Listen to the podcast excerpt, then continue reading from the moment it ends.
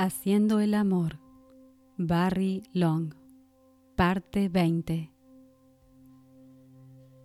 Voy a hablar ahora sobre felatio y cunilingus. Pero nuevamente debo enfatizar que estas formas de juego amoroso pierden su profundidad como un medio para el amor si causan la más mínima excitación o fantasía en el hombre o la mujer. Es todo una cuestión de conciencia, de ser más conscientes. Conciencia significa ausencia de excitación, ausencia de querer y de tratar, ausencia de proyección, ausencia del falso yo. En ausencia, la conciencia permanece. Conciencia es el poder para registrar a través de los sentidos lo que está ocurriendo sin usar las experiencias pasadas para interpretarlo. Esto significa que el amor comienza a desaparecer como un sentimiento y es reemplazado por la sensación directa o el conocimiento del placer, un estado muy raro por cierto. Dado el estado de la mayoría de la gente hoy en día, el placer sensorial es interpretado a través del pasado y no es por consiguiente consciente o inmediato. La conciencia convierte el acto físico en algo profundo y espiritualmente lleno de significado, mientras que la falta de conciencia hace que el acto sea una actividad más vulgar y animal, que produce todos los disturbios y conflictos emocionales que ves dentro tuyo y a tu alrededor. El poder de la conciencia está siempre dirigido hacia la realización de Dios, lo más alto, lo no existente, y libera el ser de su vieja identificación con lo animal. Conciencia es santidad porque no hay falso yo en ella no hay gratificación o motivación personal.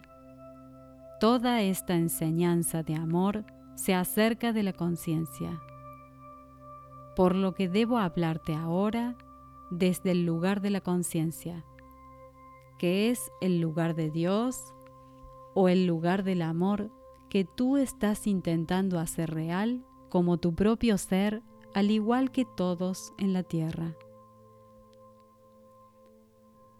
En la conciencia, la mujer representa el santuario sagrado y el hombre el adorador sagrado de ese santuario. El órgano genital de la mujer es el santuario y el poder vital en el pene del hombre es el adorador. Es por eso que encontramos en la experiencia de los seres humanos la necesidad compulsiva del hombre de adorar el santuario. Su mayor deseo es arrodillarse frente al santuario, tener abiertas para sí las columnas o muslos que lo custodian, y correr la cortina del santuario para contemplar su misterio. Es como el arca de la alianza. El arca de la alianza era un cofre de madera que los antiguos israelitas llevaban con ellos a través del desierto se supone que contenían las tablas de los diez mandamientos, y luego que éstas desaparecieron, los rollos de la Torá.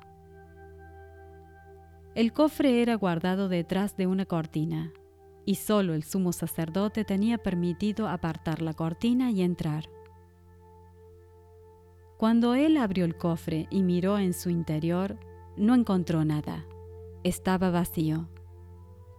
El hombre cuando mira dentro de la vulva, la representación física del misterio de la mujer, ve lo mismo, nada.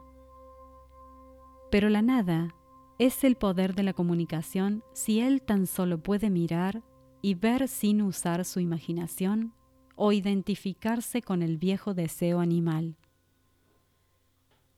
Su próximo movimiento es experimentar el santuario con otros sentidos tocarlo, gustarlo, olerlo y finalmente, con su instrumento sagrado de completa penetración, entrar en él. todo debería ser hecho en estado de adoración, es decir, en el amor que trasciende todo pensamiento y sentimiento en el intercambio de conciencia entre los dos. Porque cuando el hombre mira y ve conscientemente, del mismo modo la parte femenina le devuelve la mirada en conciencia. Él está mirando dentro del ojo de Dios en la existencia. Aquí es donde hombre y mujer, como seres separados, desaparecen y la unión mística de conciencia ocurre. Tocando el santuario, los dedos del hombre pueden encontrar su camino hacia el interior de la vagina. Esto debería hacerlo con el conocimiento consciente de lo que está haciendo. Cuando lo hace de modo animal, es porque está inconscientemente movido a hacerlo. Y el acto sirve nuevamente para excitarlo a él y a la vagina con anticipación en vez de llenarla con un sentido de propósito o amor ahora. Para un hombre consciente de lo que está haciendo, sus dedos son una extensión de su sagrado pene. Los dedos pueden alcanzar lugares en la vagina que el pene no puede. Su función es estimular las membranas y músculos de la vagina y a través de ellos los huesos de la cavidad. Sus dedos amorosos ayudan a remover la substancial acumulación de tensa infelicidad que ocurre en la conciencia de la mujer que está centrada mayormente en sus órganos genitales, sin que el pensamiento contemporáneo lo sepa. Es un placer para ella recibir tanto amor y un placer para él darlo. Para la mujer, el poder sagrado en el hombre, el misterio, está en y detrás del pene. Desde la infancia está atraída por su misterio y curiosa por saber más sobre él.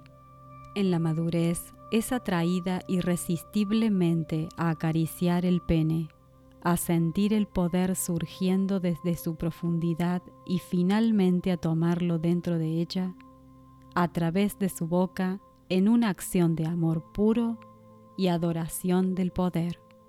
Si el hombre está excitado o consintiéndose con cualquier clase de conexión mental con lo que está ocurriendo, su falta de conciencia irá dentro del cerebro de la mujer y reducirá su conciencia. La energía de él, en vez de reducir los pensamientos y emociones de ella, en realidad los aumentará. La mujer es menos dada a las fantasías que el hombre y esto es evidente para ella en la práctica de la felatio. Si le es dado el poder y no la excitación del pene, la mujer conoce una gran quietud. Su mente y emociones están ausentes. Ella llega a estar completamente absorbida en la comunicación directa. Su falso yo desaparece aunque momentáneamente ella puede llegar a darse cuenta de lo que está haciendo.